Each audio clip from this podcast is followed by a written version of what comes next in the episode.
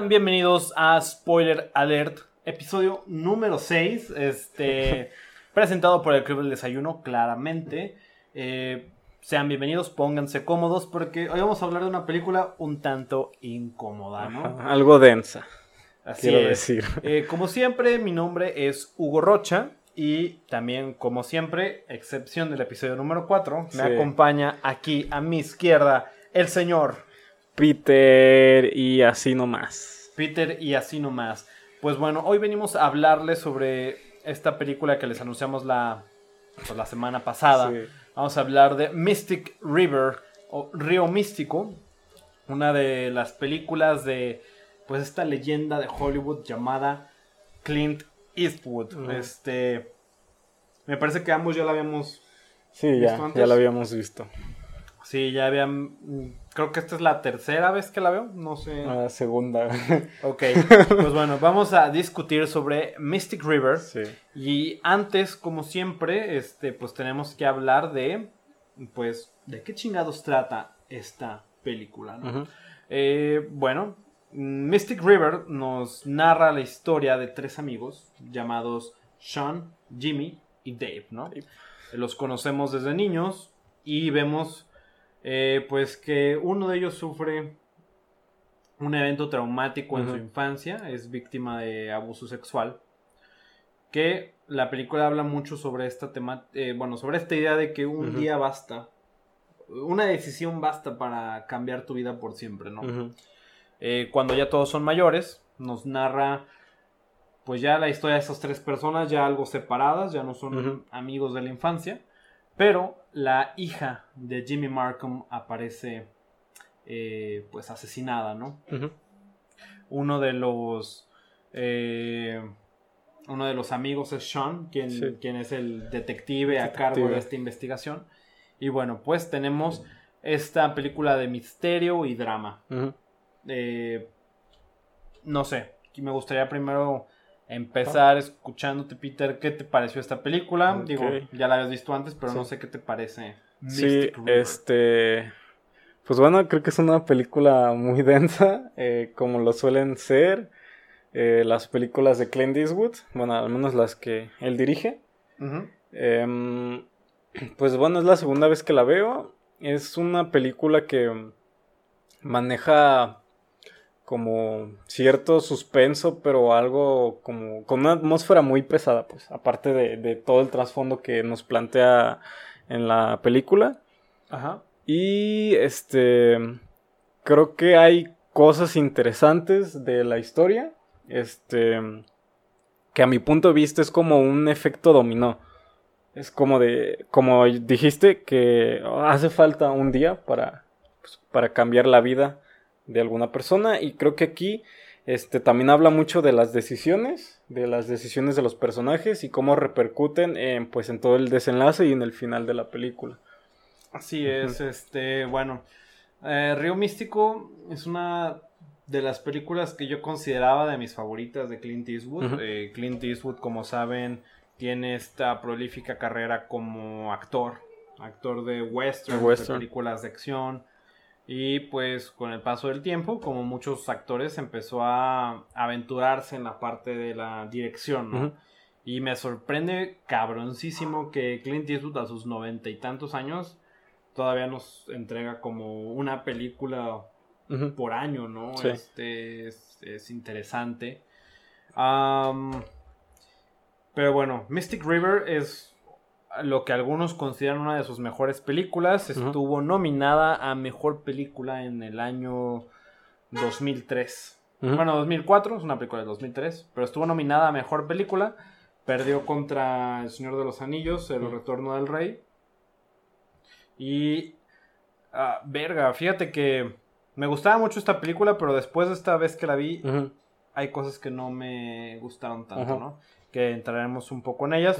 Sigue siendo una película interesante, una película con una historia bien hecha. Eh, pero bueno, ya entraremos un poquito más en detalle. Antes de eso, queremos eh, comentarles qué personas se involucran en Mystic River, ¿no? Como ya les decimos, es una película dirigida, producida y mu- por música compuesta por Clint Eastwood. Esta es la primera película para la que Clint Eastwood compone la música.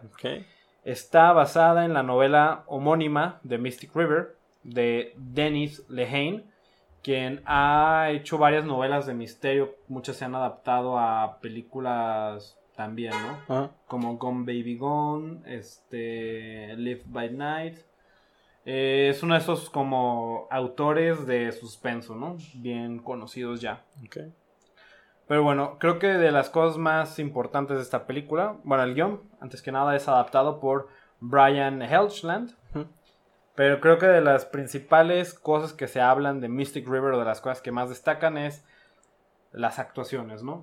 Mm, tenemos a Sean Penn, Sean Penn. quien interpreta a Jimmy Markham, quien, pues bueno, ya de grande interpreta como este hombre que maneja una tienda como de abarrotes, pero que también es una persona que está involucrada en el mundo criminal. de los gangsters.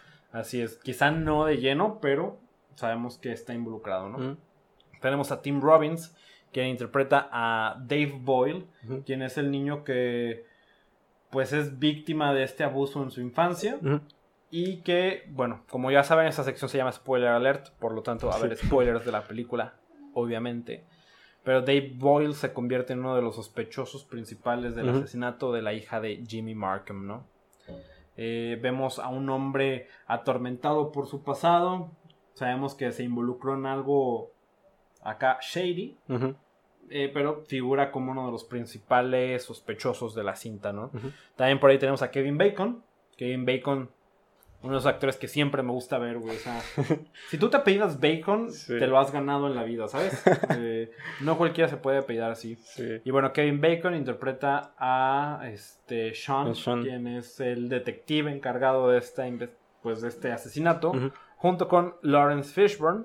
También por ahí tenemos a Marcia Gay Harden y a Laura Linney, ¿no? Ujú. Eh, ¿Por qué es importante resaltar las actuaciones? Porque creo que es de los puntos más fuertes de la película. Sí.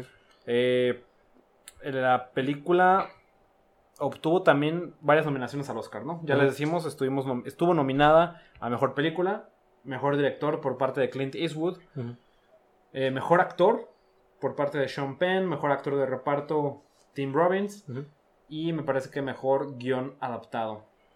Ok. Este... Ah, perdón, y Mejor Actriz de Reparto también Marsha Gay Harden. Mm. Eh, entonces, pues tiene tres nominaciones en actuaciones. Que eh, pues se llevó. Los únicos dos Oscars que se llevó esa noche fue Sean Penn por mejor actor y mejor actor de reparto Tim Robbins. El resto de todos los Oscars de esa noche se los llevó el Señor de los Anillos, Sí. pero eso ya lo dejaremos para otro episodio, Sí. tal vez. Eh, como les digo, cuando yo la vi me gustó mucho. Ahora que la volví a ver, tiene partes que me gustan todavía bastante, pero hay muchas cosas que no me, no me gustaron del todo. Pero creo que una de las cosas principales que puedo resaltar es que eh, las actuaciones son muy buenas. Sí. Quiero resaltar sobre todo a Sean Penn. Sean Penn. Sean Penn. Mira, en lo personal, Sean Penn es un actor que no me fascina. Sí. O sea, es muy bueno, Sí. pero me cae mal el vato. Sí, sí, o sea, yo es- lo veo al vato y digo, ah, güey. Es que, uy, no. No, o sea, en lo personal me cae algo mal Penn, es- pero, pero bueno. Tiene como una vibra medio pesada, ¿no? Ajá. Sí. Pero definitivamente creo que sí. eh, Mystic River es uno de sus principales papeles, ¿no? A resaltar. Sí. Eh, no sé, Peter, ¿qué, qué otros comentarios tienes tú de Ah, ok. Mystic River? Ah, bueno, te iba a mencionar lo de lo de la fotografía, como que sí siempre menciono de, de las películas. Este, hubo unas cosas que me gustaron y otras que no me gustaron, pero primero voy a empezar con las que me gustaron. Creo que, eh, pues, el, el aspecto visual de la, de la cinta, este, aporta mucho y digamos que complementa a pues toda esta historia turbia, ¿no? Que no sabes bien qué está pasando, eh, sos- puedes sospechar eh, pues de cualquier cosa, ¿no? Eh, creo que la, la fotografía y, y más bien el uso de los, de los colores, los colores que se utilizan, Sí, es una película muy... Ajá, fría, ¿no? muy, muy, como muy sombría. Y de hecho, viendo la película, me recordó mucho el estilo de. de David Fincher. Y de Aronofsky, que tienen como un estilo de ese que se le pudo haber llamado um, nuevo cine negro. Sí, de hecho la película está como catalogada como neo-noir. Neo-noir. Eh, pues todo ese eh, uso de las sombras eh, como para resaltar facciones, todo ese uso del color, las pocas luces que tiene, de hecho hasta cuando es de día se ve como, como oscuro, como gris. Y... Sí, tiene muchas tonalidades frías esta película. eso es parte que todavía hace la película como más em, que crea pues esa atmósfera como pesada y de las cosillas como que no me gustaron, pero creo que es característico de los principios de los 2000 es que tiene como mucho grano la imagen. Sí, mira, también... Que, también lo podemos ver como en, películas como de acción de principios de los 2000. Sí, sí, sí. Que se ve esa como textura, no sé, pero es como que algo que me resaltó. Sí, mira, es una película muy fría, muchos tonos azules que creo que resaltan pues la temática de la historia, porque pues para nada es como algo, algo divertido, ¿no? Este creo que está bien, no me fascina, o sea, es una película que visualmente no, me parece así como wow, increíble. Pero creo que pues cumple su propósito, ¿no? Este esta cinefotografía a cargo de Tom Stern, quien es colaborador de Clint Eastwood normalmente, ¿no? mira, yo voy a decirlo así, right off the bat. Este. Mystic River para mí es una película que tiene una historia muy buena. Una película, una historia muy interesante. Pero que es ejecutada de una forma no muy favorable, ¿no? Este. Me gusta mucho cómo inicia la película, ¿no? Donde tiene estos. La, escena inicial se me hace muy buena. De estos tres niños. Pues que están en su pedo, están jugando y pasa esto, ¿no? De que están jugando hockey se les va su bola como en el... A la alcantarilla. A la alcantarilla y, y empiezan a, a, escribir sus nombres en, en, la, en la acera, ¿no? en, el, cemento. fresco. Llega este auto que se detiene y aparenta ser un policía. Vemos a un hombre con unas esposas que los empieza como a regañar, ¿no? Sí. Los empieza a interrogar de que dónde viven. Eh, y el pequeño Dave se sube al auto y sabemos lo que viene después, ¿no? hay como esta cuestión de abuso sexual. Que me parece un, inicio muy fuerte. Creo que se me hace una forma muy interesante de abrir la cinta, de establecer la relación entre estos tres personajes. Eh, y sin duda esta parte del abuso es algo fuerte y es algo importante en la historia. Sí. Eh, pero lo que no me fascina de de la película es cómo deja de ser sutil esa parte del abuso, ¿no? Porque, mira, desde que se lo llevan a la. en el auto, que ves cómo el morro se asoma por la ventana de atrás y despide a sus amigos, a mí se me hace una imagen fuerte, güey, se me hace una imagen muy bien hecha. Que creo que como audiencia podemos intuir qué es lo que sucede después, ¿no? Más porque después está esto de que los papás dicen, wow, se subió un auto, qué raro, ¿no? Sí. Este, o sea, ellos lo sugieren, entendemos qué es lo que le va a suceder, pero después tenemos esta parte de que de que lo vemos en un sótano, de que se vuelve un poco más obvio la parte del abuso. Que ahí dije, ok, no me fascina tanto esto. Eh, no porque sea un tema de que, ay, sí, no puedo ver lo del abuso, ¿no? Sino que no me gusta cómo juegan la carta del abuso en toda la película, ¿no? Porque cuando desaparece la hija de Jimmy Markham y cuando cuando apenas lo están interrogando, el güey empieza. Todos, todos los personajes en algún punto empiezan a mencionar el abuso como. De que no, es que se me quedó mal después. Sí, o sea, él es el culpable. Ajá. desde que abusaron de él, algo está mal con él. Que claro, es algo entendible, es una reacción. Pues bastante normal al abuso, ¿no? Pero no me gusta cómo la película empieza a señalar tanto lo de. Sí, como como queriéndote como que llevar por cierto lado, ¿no? La película se forza en, en, culpabilizar a Dave Boyle, ¿no? Como que digas, no, güey, sí, es cierto, lo violaron, entonces el men, por, por X y razón, es el culpable, ¿no? Mm, sí. Mira, también creo que aquí influye un poco que esta es la tercera vez que la veo. Cuando la vi por primera vez, siento que este es el, problema de las películas de asesinatos, ¿no? La primera vez que la ves siempre estás como, no mames, ¿quién lo habrá matado? ¿Habrá sido ese güey? ¿Habrá sido esta morra? ¿Habrá sido él? ¿No habrá sido él? Pero ya una vez que la ves y sabes quién es el, culpable. Sí, como que pierde cierta... sí, como que pierde ese valor de, de la primera impresión. ¿no? Eh, creo que ese es el, el mayor problema de este tipo de películas. Ah, y sí, en lo personal no me gusta cómo la película se forza a... Sí, como... Fue ese men.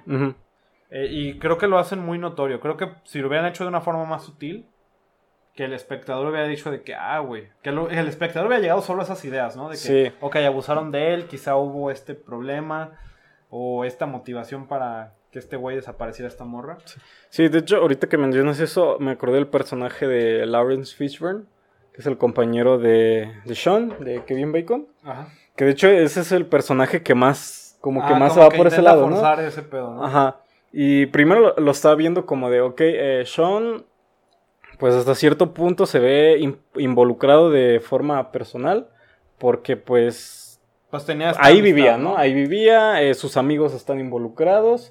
Pero se me- fíjate, algo que se me hace cool es cómo todos los personajes empiezan a decir como de que no, no somos Ajá. amigos. O sea, Ajá, sí. o sea, éramos amigos en la infancia, pero ya 30 años después, no sé, ya no somos compas. Sí, sí, sí. Sí, y pues me acuerdo que, pues como se ve involucrado, pues Sean le platica a su compañero, a este, al personaje de Lawrence Fishburne, Y es como, ¿qué de lo, de que le pasó. auto? Ajá, y entonces a partir de ese momento como que, como que intenta forzar las cosas. Y de hecho en, en una escena que me, que me saltó mucho fue en la que, pues el, el personaje de, de Sean le dice, no, o sea, sí pasó esto, pero no creo que haya asesinado a Katie, que era la hija de, de, Jim Markham. de Jim. Y este, pues el personaje de Lawrence, pues está pues clavadísimo, no, no, que ese vato fue, tiene esto, esto, esto, le pasó esto, él fue. Entonces, al, al punto de que empiezan, digamos que como a no a manipular eh, evidencia, pero como queriéndola forzar, ¿no? Que en la parte que se llevan el auto de, del... Es como, güey. ¿en qué momento eso sucedió? Ajá, y, y de repente le dices, ¿sabes qué? Agarré el carro, sospecho y así. Y creo que, bueno, al menos dentro de la historia, ahí es cuando pues todo empieza a ir mal, ¿no? Porque una parte se convence de una cosa, otra parte se convence de otra, y pues cada quien está como en su, en su carril. Y es lo que lleva a un desencadenamiento, pues, digamos, fatal al final de la película. Y creo que por parte, parte de ese personaje sí es como muy como forzado, pues. De, Sí, de ese personaje. Mira, realmente en esta película solo hay dos líneas de quiénes son los culpables. ¿no? Por un lado, la película se esfuerza en decirte cómo fue este men. David Boyle. Y por el otro lado tienen este otro sospechoso que era... el, el novio, ¿no? Ajá, que era Ray, Just Ray, quien era uno de los... Hijo del, del Just Rey, ¿no? Creo, el rey aztecas. Ajá, que, que solo hay dos posibilidades, ¿no? Que es como que un policía está de un lado, el otro policía está del otro. Pero también, güey, algo que quiero mencionar que ves esta peli y dices, güey, sí está muy de inicios de los 2000. Eh, para empezar, el personaje de Lawrence Fishburne, quien no Ujú. ubique a Lawrence Fishburne, es Morfeo en Matrix, este actor negro. Se llama Whitey. Whitey Powell. Y mm, algo que también me da un chingo de risa, güey, es cuando, cuando sale por primera vez que está Kevin Bacon, están como analizando otro caso. Mm, Y una policía lo invita como que, oye, ¿no quieres ir a un bar o algo así? Ajá, que van a ir como a los bolos o algo Ah, así, y el Lawrence Fishburne está así como con sus lentes como... sí, "Mm, tal vez deberías ir con ella. este, no te está pidiendo matrimonio, únicamente quiere... divertirse. Ajá, así bajándose, así hizo como, güey, esto Sí, es muy... sí, 2000s, muy- ¿no? Y mira, yo es algo que siento que sí es muy de Clint Eastwood. Mm, siento que Clint Eastwood sí hace... O sea, siento que es una película más de vatos. ¿Por qué más de vatos? Porque realmente los personajes femeninos, ninguno tiene tanto peso. Ujú. Quizá Sí, es Katie, quien es la víctima, pero pues no, es la víctima, no tiene un papel más allá. Quizá la el personaje que tiene un poquito más de importancia es la esposa de Dave Boyle. Marcia Gay Harden, quien por- estuvo nominada a Mejor Actriz de Reparto, que... que o sea, está- empieza esta... Empieza... A la par de que está el asesinato de Katie, también tenemos una escena donde Dave llega ensangrentado Sí. a la casa. Y es como que, güey, un vato me intentó asaltar, me lo puteé y no sé qué. Y esta mujer empieza a tener dudas de si es real, si tiene que encubrirlo. Quizás es el único personaje femenino que tiene un poco más de, De peso. profundidad. Em, también tenemos este subtrama que en lo personal no me gusta mucho, siento que está de más. La de Sean. Ajá, la, La de la esposa. Sean y su esposa están Sí. separados y la esposa le marca de forma aleatoria y no le dice nada por teléfono. Siento que esa, esa, esa historia no, No se desarrolla. no se Ajá. desarrolla, no aporta nada, al final se resuelve de ninguna, pues, de forma random. Sí. Pero bueno, esa cosa no me gusta, no me gusta cómo manejan el abuso. Pero vamos a hablar de cosas que sí me gustaron. Ok. Porque van a decir, no mames, ¿para qué están hablando esta pendejada? Mira, Primera salió Ajá, aleatoriamente. pero, mira, es una película que tiene cosas buenas, tiene cosas Sí. mm, bien hechas. Principalmente eh, me gusta mucho... Aquí también quiero decir eso. Si ustedes la ven por primera vez, todavía no hemos dicho quién es el asesino real. ujú. Véanla, ya no escuchen este pedo. Véanla porque creo que sí es una película más interesante la primera vez que la ves. Eh, entonces quizá ahorita mi, mi idea está un poco más juzgada. No me gusta cómo manejan ciertos aspectos, no me gusta cómo se editó. Pero tiene cosas muy buenas, principalmente Sean Penn. Sean Penn, quien interpreta a Jimmy Markham, tiene, Sí. Tiene escenas que se me hacen muy fuertes. Este, me gusta mucho esta, esta parte donde... Ok. Como espectadores ya sabemos que Katie Markham murió. Sí. O sea, ya como espectadores sabemos de que ya valió verga. Y vemos como Jimmy empieza como a sospechar porque ve el carro de su hija, no la encuentra, no llega al bautizo de su hermana. Ujú. Tenemos estas dudas de, bueno, esta preocupación de que, güey, se va a enterar de que valió verga, ¿no? Y la, en el momento donde se entera que su hija está muerta, que todos los policías lo agarran y este güey está chillando Sí. de como, güey, dime, dime si mi hija está en ese pozo o no. Se me hace como Sí. muy fuerte, ¿no? Me, me gusta mucho la... Me gusta mucho el personaje de Jimmy Markham, este... Porque es este güey que tiene un pasado criminal, Ujú. Quiere encontrar justicia para su hija, pero no... No piensa cumplir como justicia bajo su propia mano.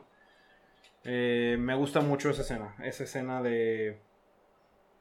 De cuando se entera. Y también a que ves a Kevin Bacon como, verga, si es esta morra, qué verga le voy a decir. Eh, o sea, yo sé que no es mi compa, nada más nos saludamos cuando nos vemos, pero Sí. ¿Qué, qué chingados le tengo que decir, no? O sea, se me hace algo, o sea, me hace una escena muy fuerte, me gusta mucho. No Sí, sé, sí, que... Sí, pues de, de, de Sean Penn, de hecho, pues lo vemos como en, en ciertas escenas donde como que él ya tiene cierta sospecha de, del Dean. Y hay una eh, donde el Dean se, se pelea con su esposa. Bueno, no, como que tiene Dave. una... El Dave, que tiene como una discusión y se sale a caminar, ¿no? Eh, está merodeando por la calle y se encuentra a, a- al personaje de Jim y empiezan a charlar, ¿no? Este que le dice que no, pues que yo vi a tu, a A tu, tu hija, hija. el, el día que la mataron y no sé qué. Y, y ahí ya vemos que creo que incluso antes como que empieza a sospechar de del Dave. Y pues ya empiezan a platicar al, al punto de que pues digamos que el personaje de el Sean como que se empieza a abrir y dice, ¿sabes qué? Pues que estoy aquí eh, sentado esperando a ver que, que regrese mi hija y no sé qué. Y pues al punto que se pone a, a llorar, ¿no? De hecho hay otra, también otra escena, mm, creo que es en el, en el velorio cuando este eh, el, el Sean le, le empieza a decir que, que no puede, como que todavía sigue impactado, ¿no? Como que no, no puede llorar a su hija y... Ah, que Jimmy, hecho- que le dice... Ajá, que, que ya es, que de hecho está llorando y el Dave le dice, oye Dave, pero pues de hecho estás, Estás chillando. ajá, estás llorando. Y ya como que se, como que se choquea el, el Sean y de hecho esa es una de las, de las escenas que me gusta de, de Sean. De hecho, el, pues la actuación de Sean está muy, muy ¿De perra. quién? en la- Es que Sean es el policía. No, el Sean Penn. Ah, Sean Sí, Penn. Ah, es sí. que también es estar loco, Sí, ¿no? sí, sí. Sí, El, el juego de nombres. Sean Penn, El Sean Penn. interpreta a Jimmy. No confundir con Kevin Bacon, que interpreta a Sean. Sean. Este, pero sí, tiene escenas buenas, porque de verdad sientes como ese, ese cariño Como- con su hija. Ajá, como que esa desesperación Porque- que tiene. Ajá, ¿no? y eso es lo con lo que te puedes relacionar con el personaje, porque el güey es culero. O sea, Sí. es un personaje ojete que claramente es ojete por que dice como, no, ese men lo, lo violaron y es- está raro desde entonces. O ese niño es sordo mudo y está raro. Y ¿no? me caga, ¿no? Que después ya vemos por qué le caga. Ajá, y. Y creo que es un personaje pero, desagradable, pero te empatizas con él por este amor que le tenía a su hija, ¿no? Tiene esta- este momento donde se despide de Katie, Sí. que de hecho él dice como. Es una pendejada, pero. Ella se despidió de mí sabiendo que yo vi esa mirada de que no nos íbamos a volver a ver, ¿no? Y, y es, es- es lo que me gusta del personaje de, de Jimmy, ¿no? De cómo va evolucionando. Tiene otras escenas muy buenas. eh, eh, pero bueno, también creo que es importante hablar de Dave, quien es como el personaje que... Uno de los principales sospechosos.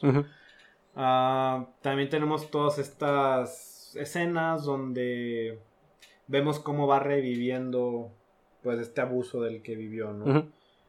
De que vemos que está como perdiendo la cordura de alguna forma, que también es fíjate, algo que se me hizo muy interesante que la película lo aborda y es como algo que para el 2003 Creo que todavía no era algo que se exploraba mucho, ¿no? Hay un momento donde creo que Dave sugiere tener como este síndrome de personalidad múltiple. Que dice, yo ya no me acuerdo. El día que pasó eso. Dave murió y surgió otra persona y hay cosas que yo ya no me acuerdo, que no sé confiar de... No, no puedo confiar en mí mismo, en mis recuerdos. Que sí es como un síntoma que pasa en las personas que sufrieron abuso que es conocido hoy en día, pero creo que en 2003 no era algo explorado y creo que es lo que se me hace interesante, pues de que... Eso se me hizo chido que lo mencionaran, pues, porque esa, esa cosa sí es sutil, esa idea es sutil, no es como de que, no sé, tal vez tuvo una personalidad Sí. distinta que mató a esta morra y él no se acuerda, ¿no? Creo que eso sí lo manejan bien. Y se me hace también interesante que lo hagan visible, pues, en- a inicios de los 2000 Sí. Mm, pero tiene. eh, me gusta como los manerismos que tiene este personaje, como la forma de caminar. La relación que tiene con, con su hijo también se me hace. Ujú. Se me hace cool. Tim Robbins, quien, si no lo ubican bien, pues salió en Shawshank Redemption. Ujú. eh, que también él gana el Oscar a mejor actor de reparto. Mm, Hay escenas donde sí siento que se le va un poquito la mano, como en la lloradera y eso, como que digo, "Mm, no sé, esto ya cae en lo melodramático, pero creo que sigue siendo una. Sigue siendo una interpretación interesante, una interpretación buena por parte de, de Tim Robbins, pero pues al menos me gusta más el personaje de, de Sean Penn como Jimmy Markham. Sí. Em, también otra de las escenas que... Ok, es una película de misterio, por lo tanto, el factor de la tensión es importante, ¿no? Existe la tensión en, en la historia. Y hay dos escenas que en lo particular que digo, ok, aquí Clint Eastwood, bien, hiciste bien las cosas. Am, Marsha Gay Harden, quien interpreta a la esposa de Dave, hay un momento donde acerca a Jimmy y le dice como, güey, el día que tu hija murió, este men llegó ensangrentado, me Sí. dijo esto, como que hay unas cosas que no empiezan a cuadrar. Creo que también es interesante cómo te manejan las mentiras de Dave. Como que sí te empiezan a plantear como espectador de que tal vez no puedes confiar en él. Porque dices que un vato me se me acercó y me preguntó que si fumaba y le dije que no. Y ya después lo ves fumando con Jimmy, ¿no? Y muchas de sus historias ya no empiezan Sí, pues de hecho cuando le, le dice, le pregunta a Jimmy que le pasó en la mano, de hecho le dice que estaba Que como... se machucó con... Ajá, moviendo como un sillón, ¿no? Y después cuando va la... mete la mano al triturador. los detectives que metió la mano al triturador. Entonces, pues, como cada quien tiene como que su versión, ¿no? Que la esposa, pues, que... Que supone que es la, la, la que pasa, ¿no? No, de hecho no. Que le dice que lo asaltaron, ¿no? Porque al final es otra cosa. Ajá, Ajá. sí. Pero me gusta mucho esta escena donde esta morra se le acerca a Jimmy, que también hay una relación entre ellos, pues, o sea, su prima es la esposa de Jimmy. Ujú, Y le dice como, güey, este vato está raro, pasó esto. Y tú ves como Jimmy le pone la mano en la espalda, güey, y empieza como No sé, güey, o sea, la forma en la que Sean Penn como que la va acercando un poco más a ella, no sabes, de güey, a lo mejor la va a matar ahorita Ajá. también a ella o no sé. Pero es como Jimmy está emputado, pero dice, Sí. voy a conservar la calma porque necesito que me digas más. Sí. Eh, se me hace una- un momento muy tenso, ¿no? De cómo casi la agarra hasta del cuello, así como sígueme diciendo, no sé qué. Y no sabes cómo va a reaccionar. Creo que es lo que hace interesante el personaje también, de que es un güey impulsivo, no sabes cómo puede reaccionar. Sí. Eh, y se me hizo una escena, pues bastante tensa, ¿no? Ujú. Este. La otra escena de tensión que me gusta mucho es cuando, ok, ya este güey se hizo la idea de que, ok, fue Dave Boyle quien mató a mi hija, Ujú. que lo empedan Sí, que sí, sí, sí, es eso. y lo llevan pues a la orilla del, pues, Del- del del río, río. Del, del mentado río místico. ¿no? Sí. Y existe esta confrontación donde tú sabes que va a valer verga. Sí, o sea, desde, No, bueno, me acuerdo la primera vez que lo vi, desde que llegan los hermanos, ¿cómo se llaman? Los hermanos Savage. Ajá, los hermanos Savage que llegan por él. Es como de, oh, güey, ya, Ya valiste. ya valiste madre. güey.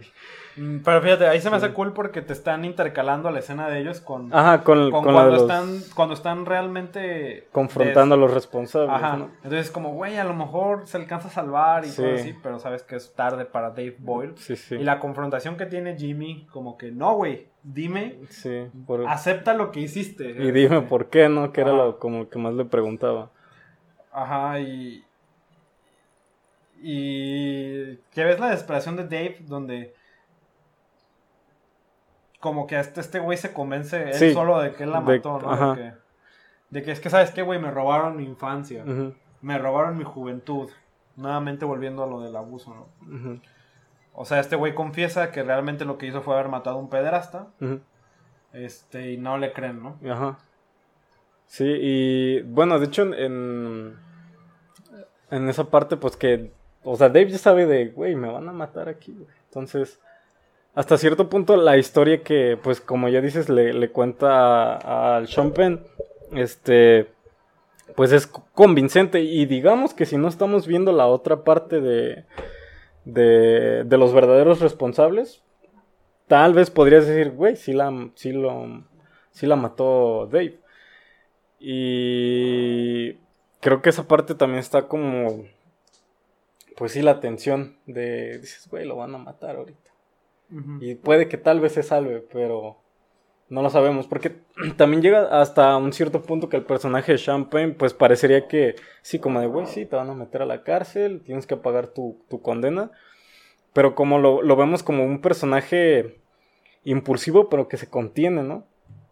Ajá, como güey, en o sea, ciertas es escenas es- que es- está como a punto de explotar, ¿no? Es, como que de, eso está bien cabrón, güey. O sea, sí. es lo que me gusta de la actuación de que lo ves como que dices, güey, este men. En cualquier momento está- le va a dar en Está su- un comentario de Sí, que. de- de darle en su madre. Entonces, esa parte sí se me hace como de, sí lo va a dejar vivo, pero no confío en Sean Penn porque se ve que le va a dar en su madre ahorita. Y pues obviamente pasa lo que sospechábamos que iba a pasar y le dan en su madre a, Ajá, que a lo Dave. navajean, güey. Sí. ¿no? Como, Yo te dije, esta parte la tienes que hacer tú solo, ¿no? Sí. Este, aquí limpiamos nuestros pecados, se tiene este. Esta. Este discurso medio. Como justificatorio, ¿no? Hasta cierto punto. Ajá, pero. Me gusta el personaje también porque. En un punto te empiezan a explorar esta rivalidad que tuvo con este otro güey, que es como el otro sospechoso, ¿no? Que es el papá del hijo de la novia, ¿no? Sí. Y es como que, ay, a lo mejor este güey no está muerto y no sé qué. Y Sí, te van sí. dando información. Y de vez de que este güey, mm, Sean Penn, Jimmy Markham, también es un padre de familia, ¿no? Y que Mm. a pesar de que odiaba a este otro güey, le sigue dando dinero a, A la familia. a, a estos morros de forma anónima, ¿no? Sí. Este. Y sí, me gusta mucho, pues, eh, estos detalles del personaje, ¿no? Ujú. Que al inicio sí lo ves como alguien rudo, pero dices como, güey, maneja una tienda, ¿qué tan rudo puede ser, no? Sí. Este, pero sí se pone, se pone heavy, ¿no? Sí, sí, sí. Eh, la investigación policíaca. Me gusta mucho Kevin Bacon, como les digo, pero siento que en esta película no resalta No, tanto, sí. ¿no? Creo que lo menos interesante de la película es la, la investigación policíaca, ¿no? Sí, de hecho es como una investigación muy atropellada, creo. Ajá, güey, porque también me da un chingo de risa donde ven el archivo de que de que ah, es que este güey lo arrestaron en los 70s o en los 80s Sí. y que le van y le preguntan a un vato de, "Oye, güey, ¿te acuerdas de este güey que eh, arrestaste en los 80s?" Sí. Y es como, "Ah, Simón, fue por esto, esto y esto." Es como. "Güey, ¿cómo te acuerdas?" Sí, de hecho hace un chiste de, oye, si te acuerdas como, bueno, que le dice que, que sospecha que fue uno de sus trabajadores que estuvo ahí del señor. Ajá. Dice, oye, ¿te acuerdas de...? Y dice, ¿qué crees que soy senil? Claro que me acuerdo. Eh, De cómo, Ok, ok, el señor sí se acuerda. Sí, sí, pero creo que lo de la, lo de la investigación policíaca sí está así como que... O sea, no, no sé si es como parte de la historia y quieren que resalten eso de que no, pues no hicieron bien su trabajo los detectives. O simplemente, este, no lo supieron plantear. No sé cuál sea la, la, la opción, pero creo que sí lo veo así como la parte flojita, pues, de, Sí, mira. de la historia. Otra cosa que se me hace cool de las actuaciones es cómo todos estos actores adoptan este acento de Boston. O sea, eso se me hace cool, pues. Creo que todos. Digo, obviamente yo no sé cómo habla alguien de Boston Sí. en realidad, ¿no? Pero sé cómo se viste, camisa de resaque, camisita dorada y un pants, ya sea Adidas o Nike. Adidas es como lo más. Sí, lo- más por sí. Adidas. Pero me gustan mucho estas historias situadas en Boston. Eh, me gusta como el. Me gusta el mundo que crean alrededor de Boston, ¿no? Este, como de que los barrios y la importancia de la familia y de todo este pedo, ¿no? Porque también Sean Penn tiene esta relación con los hermanos Savage que en un punto dicen como de que, güey, es que la neta no nos llevamos tan bien, pero pues son familia, ¿no? Sí. Entonces es como algo... Se me hace cool cómo representan a Boston, ¿no? Sí. Ah, pero bueno, esos son como de las cosas que me gustan de Mystic River. Quisiera hablarte un poquito de... Pues de qué pedo con esta película, ¿no? Como te digo, 2003 fue un éxito, estuvo nominada pues, a varios Oscars, ganó dos, dos de actuación que pues pues le fue bien. Sí. Este es raro que gane una película mejor actor y mejor actor de reparto. Eso solo ha pasado tres veces. Eh, en Ben Hur, Ujú. 1959, no volvió a pasar hasta 2004 con Mystic River. Ujú. Y eso pasó de nuevo 10 años después con Dallas Buyers Club, con Ah, con, y, y- con Matthew McConaughey. Matthew, sí. Este. Pero, este. Ay, es como. Aquí es donde entramos de que, ok, es una, tiene que ser una película muy buena por haber estado nominada a los Oscars, ¿no? Y mira, yo sigo afirmando, es una película buena. Tiene cosas chidas. Que creo que también, si lo juzgas con ojos del 2003, es como más de, ah, güey, sí estuvo muy perro. sí. Eh, creo que el abuso ya se ha vuelto como un tema un poco más delicado. No. Igual no me gusta cómo lo manejan como para que todo apunte a que fue este güey, ¿no? O que lo vuelven algo para nada sutil. Eh, pero me gusta mucho esta idea que maneja de... O sea, creo que si lo hubieran dejado en el subtexto, esta idea de que un día basta para que valgas verga, hubiera sido genial, ¿no? También me gusta como... Ya después de que Jimmy asesina a Dave, que llega Ah, Sean, sí, y dice sí, como, sí. güey, ya encontramos a los asesinos de tu hija. Y el man está como, chale. Sí. De güey, me hubieras dicho eso un poco antes, ¿no? Sí. Pero que le dice, ¿cuándo fue la última vez que viste a Dave, no?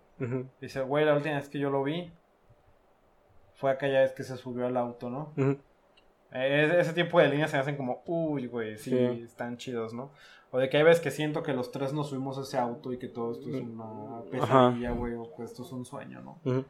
Eh, o sea, son ideas que se me hacen muy interesantes. Siento que el fact, este, ese, Creo que hubiera cerrado, creo que, o sea, fuerte, pero así llegadora, que hubiera terminado yo creo que con esa escena. Sí, güey, porque también se Porque todavía una- después pasa lo de... No, güey, aguántate. del- Es como de que ya después el vato dice como, ok, no le dice como, Simón, yo lo maté. Entonces Ujú. es como que, o sea, Kevin Spacey sí cap, digo Kevin Spacey, güey. Kevin Bacon Ajá, sí como que capta de que no, men, lo mataste, ¿no? sí. Y es como que el güey dice como, pues sale, güey, nos vemos, ¿no? Sí. Y que todavía le hablan por teléfono y es como, ah, ¿qué onda, güey? Como que se les va el pedo, ¿no? Sí. Y la película cierra con este festival, este... Sí, como desfile. ¿no? Ajá, un desfile. Donde vemos cómo cruzan miradas nuevamente Sean Penn y Kevin Y Bacon. Kevin. Que le hace esta señal como... Como, como de una pistola, ¿no? Ujú. Y ahora es como... Me atraparás después, no lo sé. Sí. Este. No sé si me gusta, güey. O sea, siento que por un lado es como de que. Pues cómo pasan desapercibidos los crímenes, de cómo les vale verga. Sí, de hecho, eh, también eso es como unas cosas como que no me cuadraron. Porque. eh, en, bueno, cuando están eh, queriendo culpar a Dave, es como de, no, sí, fue ese güey, fue, ese- fue el Dave, ¿no? Pero ya ves que en el proceso, pues se dan cuenta que tiene como antecedentes y sospechas de que el personaje, este, Sean Penn, pues se reventó al rayas secas, ¿no? Y no hace nada. Llega a este punto que dice, oye, ya agarramos a. Y ya, se, obviamente él sabe de, no, pues te chingaste a. Sí, que a Dave. también le vas a mandar 500 dólares. Sí, y luego le, le- eh, eso de pues de que no le hacen nada a- al personaje de Sean Penn. Fue como que, ok, este güey lo estuvieron castrando todo el tiempo. Y este güey saben que se chingó a uno y que obviamente posiblemente mató a Dave. Y se queda sin, sin que le hagan nada, o sea, sin que la justicia lo toque, pues. Así es, güey. Sí. Que mira, también, digo, es algo que sucede, ¿no? Y es también es un punto interesante explorar. Pero bueno, eso es Mystic River. También me gustaría cerrar un poco hablando de Clint Eastwood. Sí, Eh, no sé a ti, ¿qué te parece Clint Eastwood como director? como director. Porque mira, o sea, lo decíamos en un inicio, Sí. es un señor de noventa y tantos años y sigue sacando películas Sí, sí. constantemente y es como, verga, güey, ¿cómo le haces? Sí, sí. Este, y es uno de los nombres más fuertes en Hollywood, ¿no? Que también por eso quiero decir, la película es buena, a ustedes les puede encantar, les puede cagar, lo que sea, pero siento que Clint Eastwood por lo general siempre suena como en los Oscars, Sí, porque Clint Eastwood es una persona con años de carrera. Sí, güey, pues digamos que es como una los 60. leyenda. Ajá. Eh, y Clint Eastwood tiene muchos amigos dentro de la academia, ¿no? Entonces por eso siempre tiene estas nominaciones. Sí. Pero no sé, ¿a ti qué te parece Clint Eastwood como director? Uy, mm. Bueno, pues la verdad, eh, creo que no he visto muchas películas como director de Clint Eastwood, pero las pocas que he visto, sí, como que tienen algo en común, güey. Como finales como algo atropellados, como no con una conclusión concisa y no sé, como que no me termina de agradar la- las películas de Clint. También estaba viendo que, bueno, y ese es como más de parte de los chismes de la farándula, que como trabaja, eh, su trabajo como director también es como medio, no sé, como pesado, yo creo, porque ya ves que también no permite hacer segundas escenas y no sé qué, y a veces vemos ahí como, creo que la de francotirador también es de él, ¿verdad? Sí, American Sí, Sniper. que también-. Que también bien- vemos ahí como que ciertas cosillas cuando dices, ah, te salió culera esta parte, güey. O sea, porque como por su, no sé, eh, mentalidad, digamos, como muy rígida. Y creo que el trabajo que más le admiro a Clint, pues fue como actor, creo. Sí, o sea, tiene cosas interesantes. Digo, yo sé que. O sea, te lo pregunto porque yo sé que tú eres fan del western Sí. y Clint Eastwood es. Sí, es ah, referencia. o sea, es como Sí. de las primeras personas que piensas en. Sí, por eso te digo que como actor, la verdad, me, digo, me gusta también- más su trabajo. Por ejemplo, también ha dirigido películas. Este. Ha dirigido películas de western como. Unforgiven, que Sí. eso se me hace interesante, Sí, eso sí me gusta. sí, sí. Sí, de hecho, cuando habíamos, habías revelado el nombre, luego, luego dije, 108, ah, la de los vaqueros. Dije, esa está, perra. Pero Pero, nos tocó o sea, esta. no sé, güey. O sea, fíjate Sí. que Clint Eastwood es alguien que sí me gustaba mucho. Ajá. Pero con el paso del tiempo, como que lo desprecio, güey. Eh, como director, al menos. Sí. Eh, aquí, por ideas políticas, obviamente. Clint Eastwood es muy partidario de, del lado republicano. Republicano. de a huevo Sí. que todos tengamos armas y eso. American Sniper es una película que no me gusta, güey. Eh,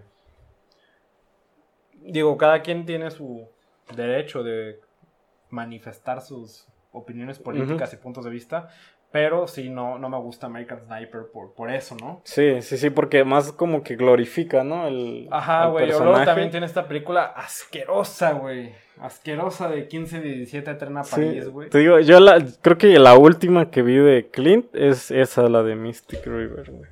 Eh, Mystic sea, River es buena. Mystic Ya River tiene lo que hizo cosas después, la verdad, ya como que no me llamaba. No, Eh, espera, la de francotirador fue la última. Eh, Sí. Yo la última que le vi, voy a decir que sí me gustó, güey.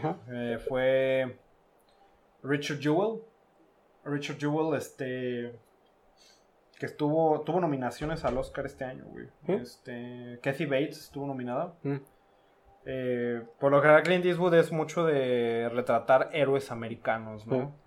Eh, pero bueno.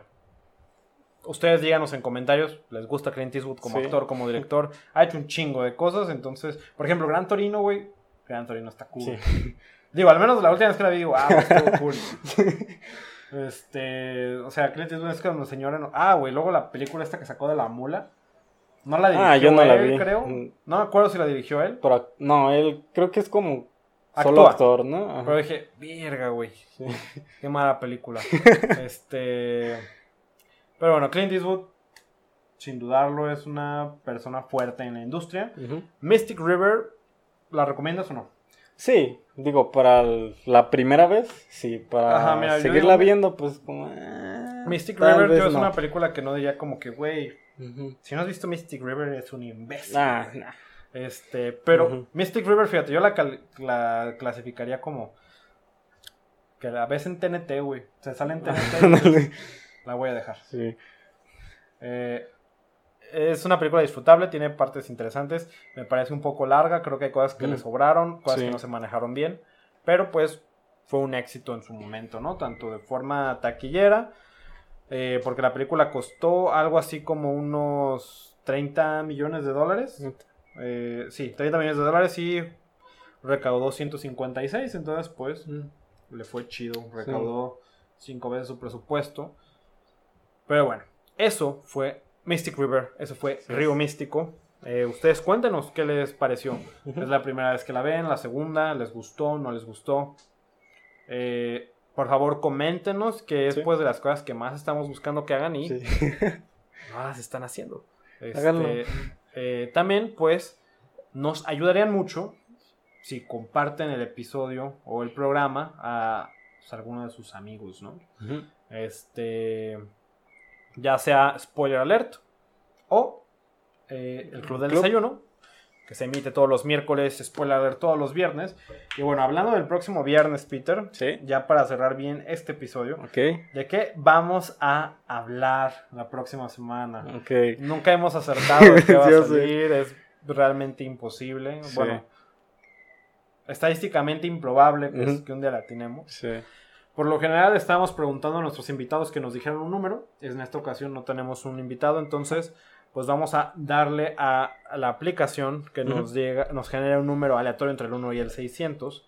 Entonces, ¿qué? ¿Estás listo? Échale. Solo espero que no sea algo tan depresivo como. Pues mira, película número 366 de Ay. nuestra lista. 366. ¿Qué crees Ah. que sea antes de que la encuentre? Ay, rayos. Ah, espero que sea comedia. Quiero relajarme un poco. Ok, Pues mira, nos va a tocar ver algo que no es comedia, Ok. pero es algo que yo sé que te gusta un chingo. Hoy. Ya la has mencionado. De hecho, la acabo de ver este año, pero pues la voy a tener que volver a ¿Cuál? ver. ¿Cuál es? Vamos a hablar de La Princesa Mononoke. Ah, vaya. Genial. Así Estoy, es. estoy de suerte. Entonces hablaremos de La. Princesa Mononoke próximo viernes, disponible en Netflix. Ahora sí, Sí se es. las puedo firmar que ahí está. Sí. Eh, bueno, pues con eso nos despedimos por este episodio. No sé si quieres decir algo. Eh, no, eh, compartan el programa, comenten qué les parece mm, y así. Ok, entonces Princesa Mononoke, próximo viernes. Mi nombre es Hugo Rocha. Me encuentras en redes sociales como hrocha.v3 en Twitter e Instagram. Ujú. Eh, yo estoy como Peter Dalien y ya, en Instagram. Y bueno, nos siguen como pues, el programa del Club del Desayuno en arroba no hay desayuno en Facebook, Twitter e Instagram. Nos escuchamos próximo miércoles, próximo viernes. Bye. Adiós. Say your name if you dare. But oh, my eyes can see my own place to.